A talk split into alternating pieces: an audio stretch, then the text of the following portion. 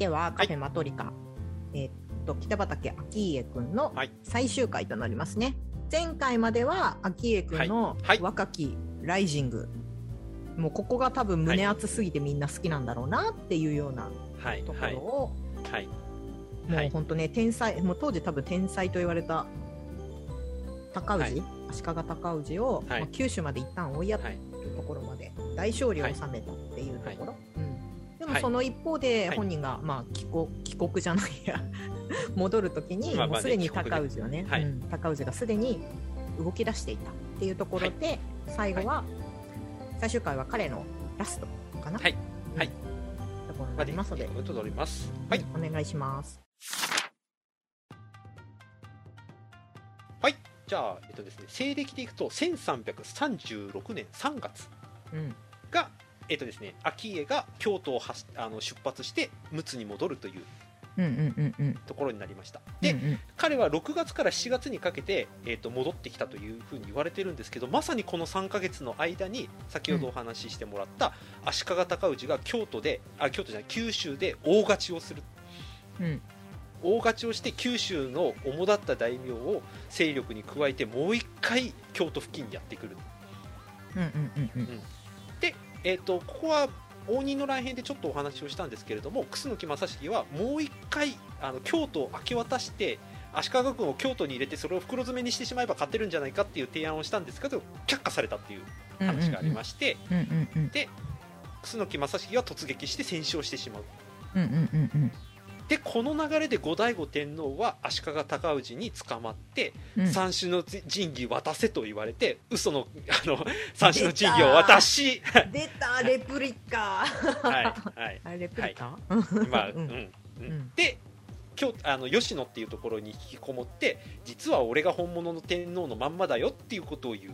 うんうんうん。でここで南朝が誕生するんですけど はいこれがこの34か月の間に全部起きてるんです実は、いやーすごいね。はい、うん。怒涛の3ヶ月、そうだから戻って,、戻ってきた時には実は天あの天皇が2人いるっていう状態のまま顕家はあの東北でもう一回経営をするっていうことになってうん、とうんうんいううんうん。世界が変わっちゃったんですよ。うん。彼にとって。うんうんうん。確かに。で当然のことながら、えー、と南朝は最初の間やっぱり不利です。言っても、うんうんうんうん。なので後醍醐天皇は各地にいるもうもうこの段階で南朝ね。南朝側の武将に、早く俺を京都にもう一回連れに来いみたいな書状を山のように出していくわけです、うん。はい、めっちゃ書いてそうだもんな。めっちゃ書いてる。そう、ん。そう。いやちょっとすみません。にちょっと席外してただけなのですごいリマインドのメール来てるみたいなそうそうそうそうそう。そうそう。そうょう。ん。本当うん。そんな感じ。で、えー、と前回お話しした通り、うん。あの昭家のお父さん近房も京都に残ってるんで当然このまま吉野までやっぱり来てるんですよ。ああくっついてったのねやっぱり。とくっついてた、うんだから近房も昭家に向かって書状を出します、ももう一回来てくれっつって。うんうんうんうんはいうん。じゃあこれでもう一回昭家が来ればっていうふうに思ってた人は多かったと思うんです、うんうんそうだね。MVP だしね。うん。そう。なんですけど実はこの時昭家はあの生涯最大のピンチにあの陥ってるんです。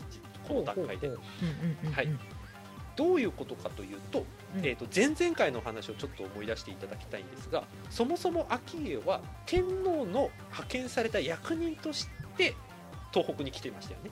そうだね。うん。はい、でも彼はその経営のやり方として自分がバックでサポートするという形で東北を運営するというやり方をやりました。はい。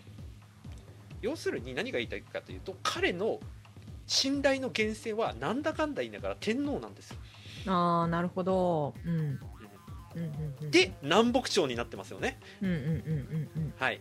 そんな南北朝でどっちの天皇が優位あの後醍醐天皇が三種の神器ちゃんと持ってるからこっちが正当とかってそんな理屈関東まで届いてないんですよ。うんまあそうだよね。うん。はい。はい。となれば勢いづくのはどこかというと北朝側。うん。つまり鎌倉にまだいる足利側の北朝側がここで勢いづくんですうんうんうんうんうん。だってこっちにも天皇いるもんっつって北朝だから、うんまあそうね。うん。はい。でここで手腕を発揮するのが柴家長っていうおおさっき言った。あの人なんですね、うんはい見ました。これは足足利尊氏の親戚筋て右腕と言われるほどの超重要人物だったと言われていて、彼は、えーとですね、第1回目の顕家が遠征した時には負けたんですけれども、うんうんうんね、ああの鎌倉を明け渡してしまったんだけれどもうん。もうあの顕家が戻ってきてからもう一回鎌倉であの勢力を盛り返し始めます、うん。そのきっかけはさっきお話しした通り北朝がいるからです自分たちは、うんなるほどね、うん、後ろ盾って大事ね、そうそう、うん。あの武士からはやっぱりそこしか見えてないんですよね。うん。自分が保証してくれるのは誰か。今までは天皇しかいなかったから天皇が認めてくれるんだろうと思ってた、うん今度は天皇が2人いる。しかも北朝には武士がついている、うんうんうんとなれば関東から東北の武士は誰につくかっていうとやっぱり北朝側につき始めるんですよ。うんうんうんうんこの心理をうまく使った柴家長はあの関東東北の武士に北朝につけっていう書状を出しまくります。これの効果が出まくるんですよ。なるほどね。うん。そうもちろん顕家にまだ付き従ってくれてるあの東北の武将たちはいるんですけれどもやっぱりそこの濃度が低い武士たちはどんどん北朝に寝返っていきます。うんうんうんうんでこれでですね陸奥の国の国庁っていったあの政府政府のあの施設があるんですけれども、はいはい。これが顕家が戻ってきてから絶え間なく攻撃に再、えー攻撃を受けるという事態が起きてたそうです。うーんだからどちらかというとこれで行政やるどころか、おあの東北全体の管理運営を放棄せざるを得ない状態に追い込まれていきます。なるほどなるほど。自分のところを守るのが精一杯ということになっていって、ろついに顕家はその政府の施設を放棄します。うんうんうんうんうん。でこれで霊山っていうところが福島にあるんですけれども、うんここに城を作ってここ霊山城っていうところに立てこもることになってしまうんですね。はいはいはい。うんうん。うんであの今立てこもるって僕が表現使った通り霊山っていうところは山城なんですよ。はいはい。だからまあ確かに攻められづらいというかまあ攻め落とされづらいところにあるので最終的に顕家は持ち直すことになるんですけれども、うんうんつまりこれは行政ということからすると大きな後退を意味していて、まあそうだよね。うん。そう、うん、でここで顕家陣営はそもそも京都に行くどころか自分たちの身を守るのが精一杯という状態が1年以上続きます、うんつらい。うん、そう。でえっとですね前々回お話ししたあの顕家のところが書状いっぱい出してるエビデンスがあるっていう話しましたよね。はいはいうん。はい、この時期から昭恵陣営が出している書状がこってりなくなります、あそりゃーそうだよね。うん、軍事関連は出るん。ですようん。軍事関連は出るんだけど恩賞関連とか行政に関する書状が一切残らなくなってきますという、うんうんうんうんうん、だからまあ単純に残ってない可能性もあるんですけれどもこの時点で政治機能としてはもうほとんど停止しているという。うんうんうんうんうんうんうん。もう本当に数年前にね華やかにというかねまとめ上げた昭恵陣営とは本当に思えないぐらいの凋落ぶりがここで起きているということになってます、ここで多分ね昭恵は相当考えたんだと思うんです、はいはい。うん、ここで昭恵の価値観っていうものがちょっとずつ出てくるんですよ。うん。で彼が何をそれで表現したかというとこの恩賞のなんていうかな形式が変わってくるんです。うんうんうん今までは国前っていう形国選っていう形ですね。要するに国からのトップダウンでこの書状をあなたに渡しますよっていう要は天皇の名義で出す書状を出してたんですけどもうんうんこの名義を自分の名義にします今度から。ああなるほど。うんうんうん。つまり僕個人があなたたちをの例えばこういうところを保証しますよっていうこういうことをよくやりましたねっていうことを自分名義で出すようになっていくんです彼は、うんうんうん。彼は多分なんだかんだ言いながら武士の価値観っていうものがやっぱり変わらなかったことに多分ショックを受けたんだと思う思うしなるほどね。うんうん。うんそして後醍醐天皇がやってきたその天皇中心というものが南北朝という形でこんなに簡単に崩れてしまったことにもおそらく憤りを感じたんだと思うんです。うんうんうんうん彼は目の前の武士とやっぱりうまく付き合っていくっていうやり方をやってたからうんうんうん。その関係値がやっぱり崩れていくこの源,、えー、と源泉が自分じゃなくてやっぱりこの天皇制っていうところにあることに多分相当怒りを覚えたんだろうと、だから彼は、うん。うん。だからこそ彼は天皇の名前じゃなくて自分の名前っていうことを使い始めるんですう。ん。若干二十歳だしね。そう。そう。そうなんですよ。うん。っていうことでちょっこれ記録にちゃんと残ってないんですけど、うんえー、と行政のやり方も昭家はちょっと北条家のやり方から少し変えてきてたんじゃないかっていうふうにも言われています。はいはいはい。うん。っていうところがあって、まあ、立て直しをしているのか、うんとなんとか踏ん張ってるのかという状態ではあったんですが、うんそれでもやっぱりお父さんから助けに来てっていう書状はやっぱりうん どんどん来ます。まあそうね。うん。お互いの状況まあそう。ですわうんうんうんで昭家は一回今の状態じゃ無理ですってやっぱりお父さんに返すんですよ断りの書状を。だけどもやっぱり来るのでもう準備をしてうんもうおそらく本人からすると悲壮な決意だったのかな。もう一回招集をかけます東北全体に。で今回もうん。10万機以上の兵隊が集まったというふうには言われているんですけれども、とは言いつつ東国全土がやっぱり集まったとはとても思えない、うんまあ背後も気にしななきゃいけないみたいな状況の中で、昭恵軍は2度目の遠征をすることになりますと。うん。で今回もあの鎌倉をやっぱりふあの落としていきます。ちゃんと落城させてはいくんですよ。すごいね。その状況なんかあれこの人はえーっと千葉勝家？あ芝家長をここで戦死さ芝はい、はい、打ち取るっていうやっぱりことまでやっていくんえですよ。すごい。はい。苦しめた相手をちゃんと無事打ち取ってそうしかもここで、えーとあえー、と義明か後の鎌倉二代将軍、はい。足利義明は、うん。ここで2度目の敗北をします昭家にとって。1回目でも負けてるんで彼は。そでも打ち取らなかったんだね。打ち取れなかったんでしょうねさすがにね、うん。うん、あのちなみに足利義明はあの二代将軍になってからも何回も京都を追い出されたりまた戻ってきたりするんですけどこの人も負け癖がつきまくってますこのこの後。も そういう人生なんでしょうね。はい、うん。はい。で、うんうん。これにこうして、えっと各地のやっぱり藩まあ藩足利って言っちゃうとあれかな南朝型もやっぱりね盛り上がってくるんですよ、あき来たってことになって。うん。えどっからともなくまた来ました。北条時行 どこいた？いやどこいたのか分かんないけど気がついたら入ってるんです。2回目の昭恵えでも軍の中にそれ入ってるって残ってるの？ちなみに。残ってます。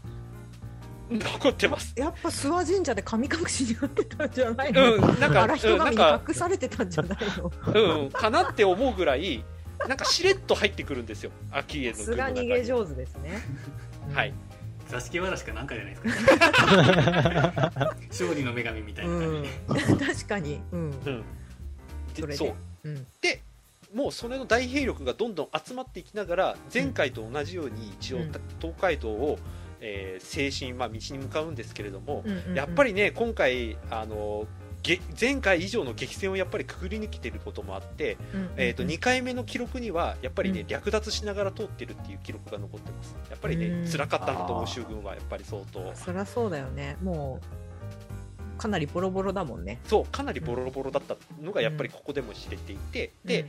かつ、えっとですね、これがちょっと最近の学者さんの中で意見が分かれているところではあるんですけれども、うんうんうん。北畠顕家が来たぞという時になった時に、えー南朝要は北畠近房が考えていたプランがうん。当時北陸にいた新田義貞をやっぱり同じタイミングで南下させようっていうプランを考えてたらしいんです、はいはいはい。うん。つまり合併させようとしてたんですね。うんうんうんやっぱり単独だと顕家でも辛いだろうと。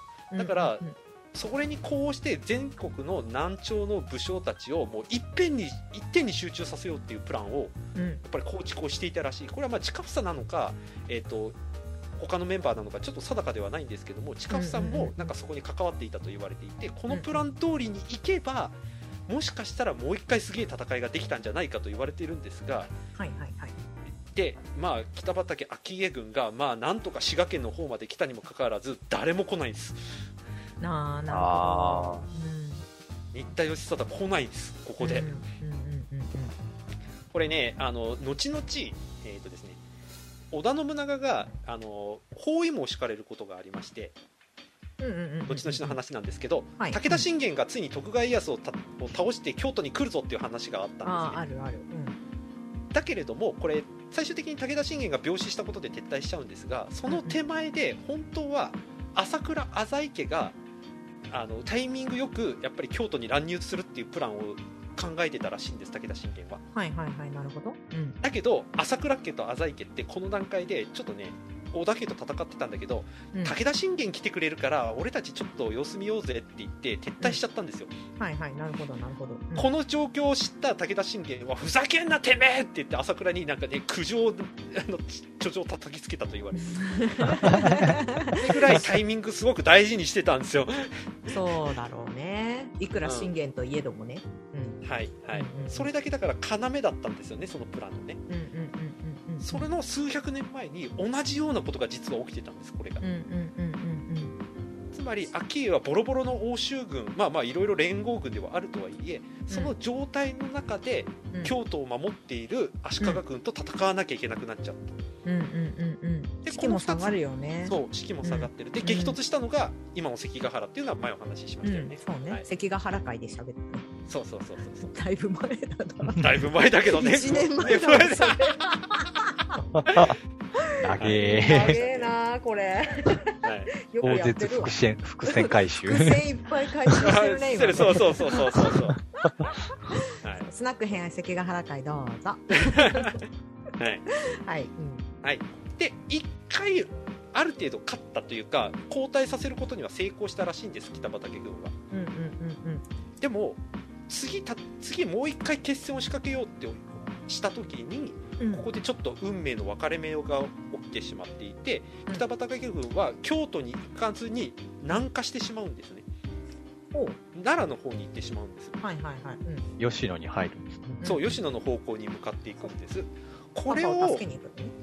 という体になってしまったんじゃないかって言われていてこれはかなり、えー、と意見が分かれていて戦略的交代だっていう話もあれば、うんうんうん。えー最終的に要はもう京都を攻めるだけの気力がもう装備もなかったんだと北畠軍にはっていう意見もあって、えー、とこれは諸説あります。うん、どっちも言えるね。なんとなく聞いてる感じだと、うんただはっきり言えることはうん。ここで京,、えー、と京都に到達することができなかったっていう時点で北畠軍はやっぱり決戦の機会は逃しました、ここは。そうだね、うんはい。うんで昭家軍はこの後ゲリラ戦みたいな形で何度か勝ってはいくんですけれども、うん。最終的に落ち着いた足利軍が大兵力を率いたことで、うん。えー、と敗北が増えるようになっていき最後昭家は戦死することになります。うん。本当に戦争は強かったんだね。そう本当に強かった、ちなみにはい一緒にくっついてた北条時行はどっかに行方をくらまします、出た。いや座敷わらしなんじゃない？やっぱり負けそうって思ったらこう、はい。スッと出て、うん、か彼はその後もう一回決起して鎌倉占領しますちなみに。もうかなり先ですけど、すごいね、はい、うん、彼が逃げ上手のってういうなんです。って言われるゆえん、まあ、このどこまであの作品描かれるかわかんないですけどそれぐらい劇的なあの何回も負けては行方をふらましまた帰ってくるみたいなことを時がやってきますという、面白い、はい、うん。という人物ではあるんですけども、うん、じゃあ、えー、と一番最初にお話をした、えー、と顕家が後醍醐天皇に書いた書状うん。をもう一回ちょっとお話をしたいなと思ってるんですね。はい。顕家が、えー、と後醍醐天皇に出したダメ出し状。うんダメ出し状の中で顕家が後醍醐天皇のことを何と言ってたかっていうことが記録に残っているんですけれどもうん。ここで彼が何を言ったかというと、うん。能力と徳が高い人だけに褒美を与えるべきだって言ってるんです、うーん。うん。ね、これは第1回からの話をちょっと思い出していただくと分かると思うんですけど、うん。近房にから来ているその特攻徳のある行いっていうのがリーダーの条件だっていうところからうん。顕家はさらに一番最初に話のあった才能いわゆる、うん。才能と徳が高い人に関位を与えるべきだ。これはやっぱり彼が東北で培っていった現場体験によるんだろうなって思っているんですね。うんうんうんもう遠くにいて自分が一生懸命頑張ったんだけどそれを潰すようなっていう言い方をするとちょっと語弊がありますがうまくその世界の体制を作ってくれなかった天皇制とか天皇に対することとうん。やっぱりね能力の高い人がやっぱりやってくれなかったから、うん。あの日本は北北朝と南朝こんな風になっちゃったんだっていうなんか憤りが全部ここに書いてあるんですよね。うんうんうんうんうんあれこの最後の書状そのこの書状を渡したのは一体どのタイミングで渡してたの？これは諸説あるんですけれども、うん。えー、と関ヶ原の決戦の時に送ってたっていうふうにも言われてるしそこから南進してから送ってたっていうふうにも言われてます。うーん。直接言ったんうん、じゃなくて、手手渡してはない、うん。うん。実際に彼は吉野に行けてないんです昭家はその手前で戦死しちゃうのか。そう。行けなかったんです彼は、ね。うん、ううんうんん。というところが一応北畠顕家の生涯にはなりますという、うん。はい。パパフサは？そう。えで近房どうなったかっていうと彼も実は顕家に負けず劣らずのこの後劇的な生涯を送るんですけれども、うんうんうん。彼は顕家が死んだ後も軍事責任者になります。前にお話した通り、りうん。うん。うん行政軍事の責任者になって事実上の総裁みたいなところになる。ん。ですでやっぱり南朝はこの後くあの危機に陥ります。うん。うん。うん。まあ最終的にはあの一回あの足利尊氏を降伏に追い込むとかっていうこともやったりするんですけれどもね。うん。総じていくとやっぱり南朝はまあ手駒が足りない言い方はよくないですけど、うんまあそうだね。エース級がいなくなっちゃったんですよ。うんうんうん。楠木正成北畠顕家新田義貞っていうエース級がいなくなってしまったのでうん。うんこのままだともう自立になると。うんうんどうしようかと思って近房が考えた一大作戦がうん。昭家が築いてくれた東北に行ってもう一回仲間を集めて遠征しようぜっていう大計画を立てるんです。うんうわ。なるほどなるほど。うんでこの大将に昭家の弟の昭信っていうのを任はい命して、はいはいい。るね。はい。うん。はい、で近房と昭信それから主だった家臣であの船使って東北まで行くっていう大計画を立てるんですけれども、うん。あの船が遭難します。こあこで。ーうんうんうん。であの近房たちはあの東北にたどり東北の手前かな？今でいうところの、えっ、とですねえっ、とそうだな栃木かな？栃木から福島の辺りまでたどり着くついてここでかなりゲリラ戦を仕掛けて長い間奮闘します。すごいね。そう。弟の秋？秋信君秋信君は10個ぐらい下だもんね。確か。そう10分下で、で彼実は東北に行ったまでは分かってるんですけどその先どうなったかって記録がありません。あらら。死んだかどうなったのかも分かんない。うん残ってるのは近房が一人頑張ってたっていう記録が残り続けるんです、うん。なるほど。うん、で、うん。彼はその間にどうもうん。あの戦ってる最中にやっぱりねあれなんですよね。こなんでこんな状況になってしまったんだろうって本人は考えたんですよね、そのうん。遠征先の東北で山ほど本を書きます、うん。そう苦境に立たされた東北に行って彼は本を書きますたくさん。あれゲリゲリラ戦ちょっと待ってゲリラ戦をしてはい。ゲリラ戦しつつ、まあ、はい。東北に移動して、はい。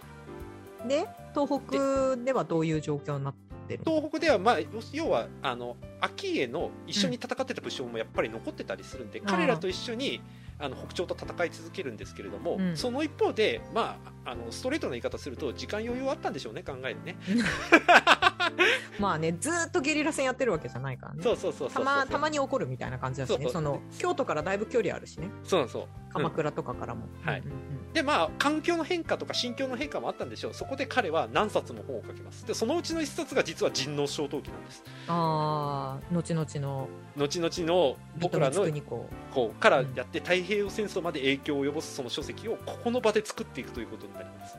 この時パパ何歳ぐらい？もう4 40歳を超えてますゆうにすごい劇的な人生、はい。うん、で最終的に吉野戻りますしかも。え？吉野に戻ります彼は。すごいね。えはい。これまたゲリラ戦しながらずーっと移動しして？あこれですね。実はその南朝が北朝に1回勝つっていう状況が起きるんですね。あの足利尊氏を降伏させるっていう、んんんんあのタイミングとちょっと前後してもう要は京都京都というか吉野誰もいないのでうん。いいタイミングだから近房もう一回帰ってきて今日あの吉野立て直してよっていう話になって吉野に戻ってくるんです。本当にもう後醍醐天皇本当うざい。あ後醍醐天皇しかも亡くなってるから思う存分彼はいろいろ活動できたんだと思いますその時に、ね、ああなるほどもうこの時にはいないのか、もう亡くなってますこの時もう亡くなってる、うん。はい、だけどそんなことやってる間にまたあの足利尊氏っていうか北朝がまた勢力を盛り返してきてっていうことの繰り返しの中で、えっと近房は亡くなっていきます。でももううん。60代まで生きてますからね彼はね、ねえ。息子亡くなった後その倍ぐらい生きてる、ん。その倍、はい、倍倍以5倍ぐらい上生きてる。生きてるってことだもんね、そうですね、うん。で北畠家自体は残りますこの後。うんうんうんうん秋信の弟がまだいるので彼が北畠家を継いで最終的には、えっと、北朝に降伏することで、えっと、北畠家っていう大名として残りますね。うんうんうんうんうんいつまであるの？北畑家は。この北畠家を滅ぼしにかかったのが実は織田信長なんです後々。わーおつながる。ーはいはい。信長の次男坊が北畠信勝っていう、はい、バカ殿で有名な信勝君がですね、はいはいはいはいはいはいバカ殿になって、しょうもないって言われる。北畠家の養子に入るんです、はい。はい、で、まあ、その段階で北畠家って事実上消滅してしまうんですけども、まあ、そういう形で信長の血が北畠家に入ることになります、はいはいはい。なるほどね。すごい、はい、うんしかも織田家ってこの後その織田信長の死去からやっぱりいっぱい信長って10人以上子供がいたんですけどその中で、お一番石高を残したのが実はこの信勝の家なんですよね。バカ殿が一番長生きしたんです。よバカ殿の家が一番長生きした。なるほど。はい、でこの家が、えっとですね、山形に移転するんですよ。江戸時代中期以降で、うんうんでこの山形のとある町に来た織田の信勝の子孫が、うん。その町の産業を発展させないといけないっていう状態になってうん。とあることをとあるものを日本で一番トップのものまで押し上げるような産業革命を起こすんですよ。産業更新進行かうん。はい。これ将棋盤。ああ天童っすか？うん。山形の天童市にまでいうところのあの、そうだそうだ。人、人型の。の、天童市に、そう移動移転した織田ののバカ殿の子孫がうん。あの将棋盤を産業奨励することで今日本の8割から9割を作っている、そうだよね。あの天童市の将棋盤の歴史が始まりますという。はい。こんなとこまでつながってきますよ。はい。面白い。はい。ありがたいね。で、うん。それで近房のねあの書いた本がっていう話が実は太平洋戦争まで続くっていうのがさっきお話ししたところですね。そっかそこまで残っていて織田家の町が入ってるから、まあそんまあ、うん、ひどい目にも合わずって言ってあれかもしれないけれど、はい。そうなんです。すっごい古いものがはい。だって300年ぐらい残ってることだもんね。そう。そう。その原本が残ってたかどうか別としても。はい。そうです、でってこと北畠近房は本当にたくさん本を書きすぎてしまったおかげで、うん。えー、と朝廷のマニュアル本として実は北朝にもたくさん残ることになります。そこはそこは南朝とか北朝とかあんま関係なく残ってるのね。残ってます。いろんな意味ですごく影響を残したのがこの近房さんって人である意味このマルチキャリアがものすごく大きな影響を及ぼしてるということですね彼が。うんそっか。はい。昭恵君がもっと長生きしたのを見たかったね。っていう話もありますよね。うん。はい、というもう本当にそのなんていうかな。上級の欄から来たその公家とその天皇が持ってた思想みたいなものをうん。現場で一つ大きな形にしたということでもあると思ってるんです。昭恵についてはね、うんうんうんうんうん。うん。実地経験ねそう自治経験が。それが能力と徳が高い人ってなんか今にもつながるようなところまで彼の価値観を落とし込んだっていうところをなんかこの書状に見ることができるなと。うん。で、はい。天皇に暴言。はい。そうなんです。暴言を吐いた暴という。言暴言をはい吐くっていう、うん。はい、できねえ上司だなお前みたいな。はい。はい。へえ面白かった。はい、という北畠ち近房と秋家のお話おでした。話でした、はいところはい、なんですけれどどうでした、はいいや、えっとどっち？どちらどちらでもいや、あ、でもすごいっすね。単純に言って、この東北から関ヶ原まで普通に行けるのが異常なんですよね、これ。一郎さんのチャリでも大変そうだよね無理っす。無理っす。で うん。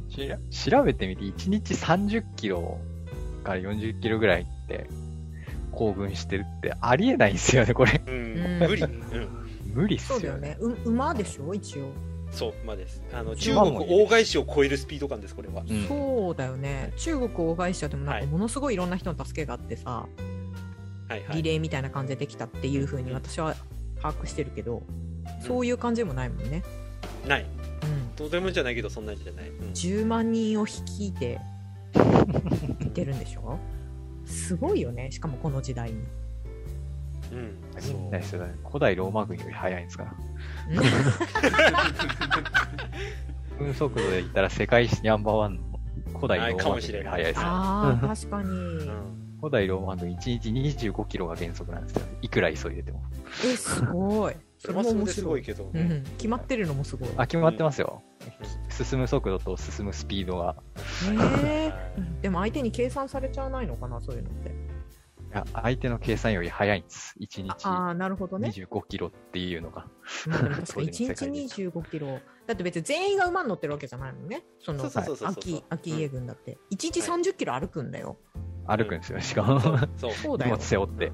そう、荷物背負って、しかも草履とかでしょ、当時。いうん、そうそうそうそうそうや、とんでもないよね。うんうん。すごいな。ハッさんは？いや僕この人初めてあの聞いたんですごいあの22歳でわ、まあ、もう若くしてこれだけの功績残して死ぬっていうのがなんかもうこんなすごい人いたんだなっていう単純な驚きですね いやいやありがたいありがたいうん。そりゃあ、本当まあ、釣り上げられるよねっていう。うんうん知れてよかったですわちょっとああよかったよかった、一番嬉しいですそれうんアレクサンドロスより10年短いですからね。ああそうだだね、本当に。はいあれですら短いと言われる。うんさらに短い。そう。天才と言われる。うん。あ、なんかさ、この秋、秋家くんに、そのなんだっけ、教えてた人とかっているの？ちなみに。うん全くわみたいな人。全く思いつかない。ほら。この流れ。あれ、アレキサンドロスだったらさ、あアリストー。テレス。はいはい。で、うん、だから北方健三の作品だとねこれであの地元の安藤一族っていうものが大きく関わってますけど、うん。うんうん秋家は記録を見る限りではもう独学です。そう。独学と経験ですこれは、うん、そう、なんか、すごい一人で頑張って勉強したみたいな感じだったけれど、なんか、どうやってかなっていう素朴な疑問。うん、師匠とかがいなかったんだって。あまあだからおそらく東北のそのあの家臣というか協力してくれた大、あの武士からあの武芸とかについて学んだとかっていうことはもちろんあるとは思いますそれは、うんうんうん。うん。まあ、あとお父様も頭いいしね。お。父さんそうそうそうう。ん。あのお父さんの影響もすごくある。もう思想的なものも含めての影響もやっぱりすごくある。とは思うんだけれどもあの、ね、風林火山掲げるぐらいのやっぱりなんていうかな知知識センスがあるってういうことだけでもやっぱりすごいなっていうのはち ちなみに、はい。この秋家君の話がさだいはい。ぶ太平洋戦争まで影響あるっていうけどどのあたりが一番太平洋戦争に影響出たの？えっとまあ秋家というか、まあ、近房の話ね。あ近さ要するにえっと近房がそのえ書いた人王小陶器うん。うんが、えっと、幕末を動かしたエネルギーになったって話はしましたよね、うん。したした、ううん。んで明治天皇も実は南朝系っていうことを表明するんですよ、ほはい、だから今靖国神社があるんですよねちなみに。うそっか。そういえばそうだった。最初の楠木さんの話がそうね、そう。銅像があるって。う。ん。そうそう。だから楠木正成が、うん。ね、南朝を救った英雄っていうことになってるっていう話は前にしましたよね。うんうんうんうんうんうんだからこれが最終的に国家動員されていって日本は神の国だってなった時に何かが祭り上げられる必要があったわけですよ、なるほど。象徴だったのねうん、そうだから聖徳太子みたいに、えー、と実はすげえあの戦うの好きだったっていうふうに戦前の教科書に書かれるような人物も出てくるしあの桶狭間の戦いができ日本人できるんだから奇襲は日本人のお得意あの得意芸だろうって言って太平洋戦争で奇襲やりまくるとかっていう文化もやっぱりそういうところから生まれてきてるわけですよ。うわ片棒数えてたのは義経ですけど、ミスター奇中義経も。関わってます。でこでこれの精神的支柱のうちの一人になったのが楠木正成です。なるほどね。はい。面白い。面白いし怖っ。そう怖い。怖いでしょ。怖いね。歴史の悪い生かし方ですね、これは。うん。都合よくの解釈の部分だね完全に、はい。そうですそうです。はい、が登ってきてるという。うのがあります。だから近房さんもそんなつもりで書いたことないんだと思うんですよ。人ん、狼書いやまあそについてもねそ。りゃそうだろうねうんうんうんもちろん、うんえはい、いうふうにやっぱりつながっていくんですよ。ここの流れが。はい。面白かった、はい、うんよろしくございました。はい。皆さんは破軍の星を読んで ここで？いやはい。はい。よーく解像度がものすごく上がるし、さらに熱く書かれてるなっていう。あんまりねだって教科書に出てくる人じゃないよね、北畠明って。もちろん。そんなことない。ちょっとだけ名前が出てくるぐらい。あのにえっとね、いや名前も多分出てくるかどうか定かではない、うんえっと人物辞典、くるよね。うん、人物辞典で多分34行種くらいしか出てこないですよ昭恵自体うんうんうんうん。ね。やっぱり歴史を紐解くと知らないけれど歴史の教科書に載ってないけれどかっこよく活躍した人たちはいるっていう。はいそうですね。面白かったです。はい、はい、じゃあ 4, 4回。前後の一郎さん合わせると何回になってるかわからないけ うんれそうね。それはあるね。ど 編集してみないとわかんないんですけれどはい。今回のマトリカは以上になっております。はい。面白かった。はい。ありがとうございます。ありがとうございます。はいありがとうございました。は